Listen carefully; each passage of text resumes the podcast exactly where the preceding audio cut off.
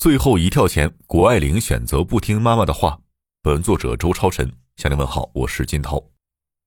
二月八号上午，在二零二二北京冬奥会自由式滑雪女子大跳台的比赛中，谷爱凌为中国获得了这个项目历史上第一块冬奥会金牌，这也是中国历史上首枚女子雪上运动金牌。在第一轮比赛中，谷爱凌就完美的跳出了她的拿手动作——两周空翻偏轴转体一千四百四十度，得到了九十三点七五的高分。第二轮的动作得到八十八点五零分，总分暂列第三。最后一轮，谷爱凌做出了此前从未做出的反脚偏轴转体一千六百二十度，得到九十四点五的最高分。赛后接受媒体采访时，被北京日报记者问及为何在第三跳采取从未尝试过的超高难度动作时，谷爱凌回答道：“我最后这个动作其实从来没有做过，从来没有挑战过。我对第一个动作一四四零和第二个动作一零八零都非常满意。第三跳的时候，我知道自己已经百分之百上领奖台了，所以我觉得我要不然就可以再做一个一四四零，希望能拿到银牌。”或者我可以挑战一个大招，从来没有做过的，但是有可能拿到金牌。谷爱凌说，还有一个原因是这里是冬奥会，所以有很多很多不同的人，世界上的人都能看到这个。我觉得这是可以代表自己的非常重要的一秒钟，代表自己的体育和比赛精神。我一直说，我不是来这儿打败其他运动员，不是为了滑得比其他人好，我是想打破自己的界限，做一些以前没有想但是可能的事情。我想滑到自己的最好，所以我想，不论落不落，我都是赢，因为我能让世界看到我这个精神。然后我希望能通过这个，让各国女孩们打破自己的界限。这种精神其实一直根植于她的价值观里。早前她就不止一次表达过自己的信念。我希望看到更多中国女孩思考她们以前不曾想过的机会。我们都曾经是被胆怯包围的小女孩，现在我想在山上看到更多勇敢的人。谷爱凌正在成为新的全民追逐偶像，相信有了谷爱凌树立的榜样，一定会激励更多的中国女孩投入这项充满挑战的运动中，并帮助中国推广更多冬季运动项目。接下来还有坡面障碍技巧和 U 型场地两个项目的金牌等着谷爱凌去摘取。自认为是这届冬奥会福将的王蒙曾在直播间表示，希望谷爱凌可以包揽三枚金牌。在谷爱凌夺冠后，一位朋友说这是北美鸡娃成功案例。在一篇广为转发的公众号文章《谷爱凌的母亲才是海淀妈妈的天花板》中说道：“母亲谷燕不是虎妈，她熟练地运用西方式的自由教育，非常尊重女儿的兴趣，同时也知道中式教育的重要性。”古燕说：“艾琳刚上学的时候，老师交代过，不要纠正孩子的错别字，不打击孩子的创造力，少表扬他们的聪明，多表扬他们的努力。”他就是照着这两条做的。同时，谷爱凌每年暑假回北京都要去海淀黄庄上奥数班，在海淀的奥数班刷完题，谷爱凌回到美国成了学霸。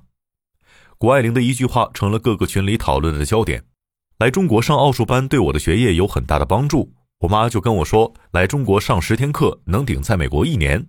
专业滑雪社区平台去滑雪曾在二零一五年这样描述谷爱凌。三个月大时，第一次被妈妈带去雪场。三岁开始学习滑雪，九岁就拿到全美自由式滑雪少年组冠军。二零一五年，他以十一岁的年龄拿下了全美自由式滑雪十三岁以下坡道障碍赛和果酱赛的冠军以及全能亚军。此后，谷爱凌成了金牌收割机。据悉，在十五岁的时候，他就收获了大大小小五十多枚奖牌。谷爱凌的成功离不开她的母亲古燕。作为单亲妈妈，她把谷爱凌抚养成人。古燕二零一五年接受采访时说：“我大学时候是北大速滑队的，后来出了国，接触了滑雪，就赶上高级道了。滑冰是在室内，滑雪在室外，室外的风景多好啊！然后我就爱上滑雪了。后来有了艾琳，她三个月时我就带着她上了滑雪场，到了三岁就让她开始滑雪了。”谷爱凌在接受中央纪委国家监委网站赛前独家专访时，难掩对母亲的崇拜和感激。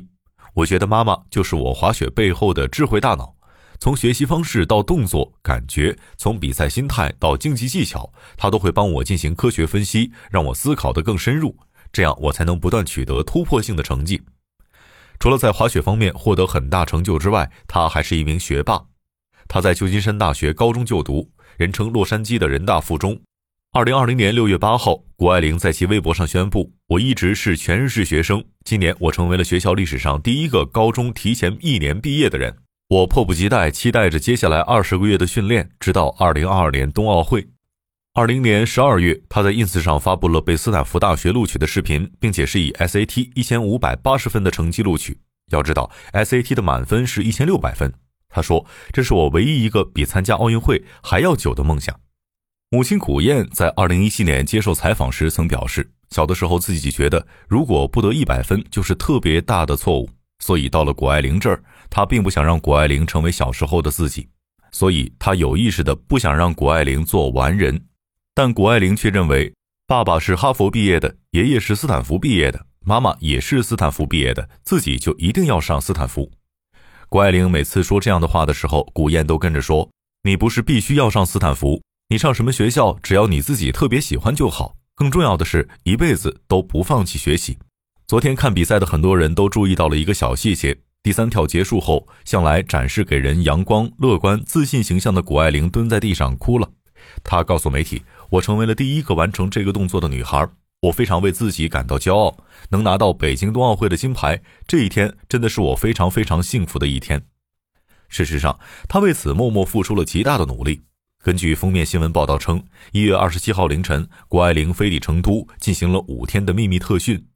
报道援引全程陪同谷爱凌训练的四川省体育局工作人员的话说：“谷爱凌每天的训练日程是上午十一点到下午四点，一直在大跳台上不吃不喝不休息。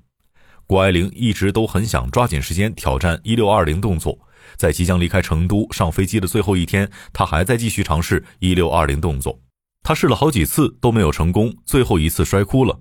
那么高的高度不断摔跤，她说自己肩非常痛。”在最后一跳前，谷爱凌透露，在关键的第三跳之前，她给妈妈打了电话，但她选择不听妈妈的建议。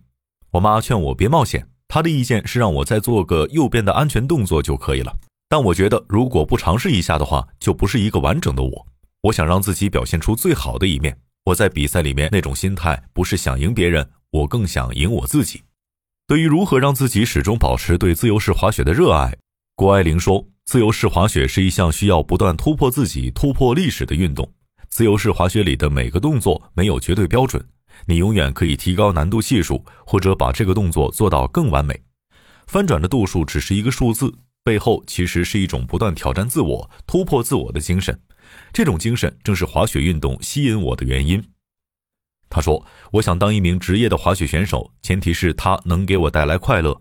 现在滑雪还只是我的一个爱好。”他给我带来了很多的快乐，但是我长大后，如果滑雪不能给我带来快乐，那我就不会去做职业选手。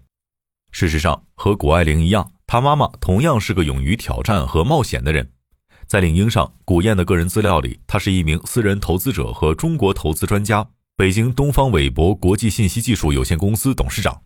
古燕在北京大学学习化学和生物化学，是著名生物学家、人工合成牛胰岛素的专家之一沈彤教授的关门弟子。二十二岁赴美留学，在美国奥本大学攻读生物化学和分子生物学硕士学位。之后，他在纽约的洛克菲勒大学继续深造，并成为该大学医学院生物遗传实验室主管。然后又进入斯坦福大学商学院，获工商行政管理硕士学位。毕业后进入华尔街工作。之所以从生物学跨界到风险投资这样一个充满挑战的领域，身处上世纪九十年代的古燕当时认为，从事政治、金融、法律方面的专业比搞基础科学对国家的直接作用更大。他当时迫切希望通过自己所学到的知识，能让中国变得更好一点。一九九四年，古燕与美国著名风险投资专家埃文斯·弗瑞克合伙创办了美国科技投资有限公司。此前，他供职于雷曼兄弟。在一九九三年，帮中国成功运作了一笔两亿美元的贷款，开创了中国金融界在美国华尔街成功进行贷款的先例。根据中国科技信息杂志社一九九八年对古燕的采访，他的目标就是要把东方文化和西方文化这两样世界上最好的东西结合起来，在中国开创出一片风险投资的辉煌天地。二十四年前，一位华尔街的老板是这样评价古燕的。你有爱国胸怀、决心和清楚的目标。二十四年后，用这句话形容古燕的女儿谷爱凌，仍然恰如其分。二零一五年，当国际奥委会主席巴赫宣布北京成为二零二二年冬奥会主办城市的时候，谷爱凌正好放暑假在北京，她见证了这一历史时刻。当时不满十二岁的谷爱凌就萌生了代表中国队参赛的念头。在昨天的比赛中，巴赫在现场围观了这场比赛，并在谷爱凌夺冠后为她庆祝。有人希望谷爱凌像当年的姚明一样，架起中美两国人民之间的桥梁。事实上，谷爱凌很早就意识到了自己的历史使命。二零一九年六月七号，她宣布将代表中国征战北京二零二二年冬季奥运会。谷爱凌在微博上写道。我希望能够通过追求极限运动来增进中美两国人民的交流、了解和友谊，为推广自由式滑雪、鼓励青少年，特别是女孩对体育运动的热爱，并为提高中国和世界冰雪运动而努力。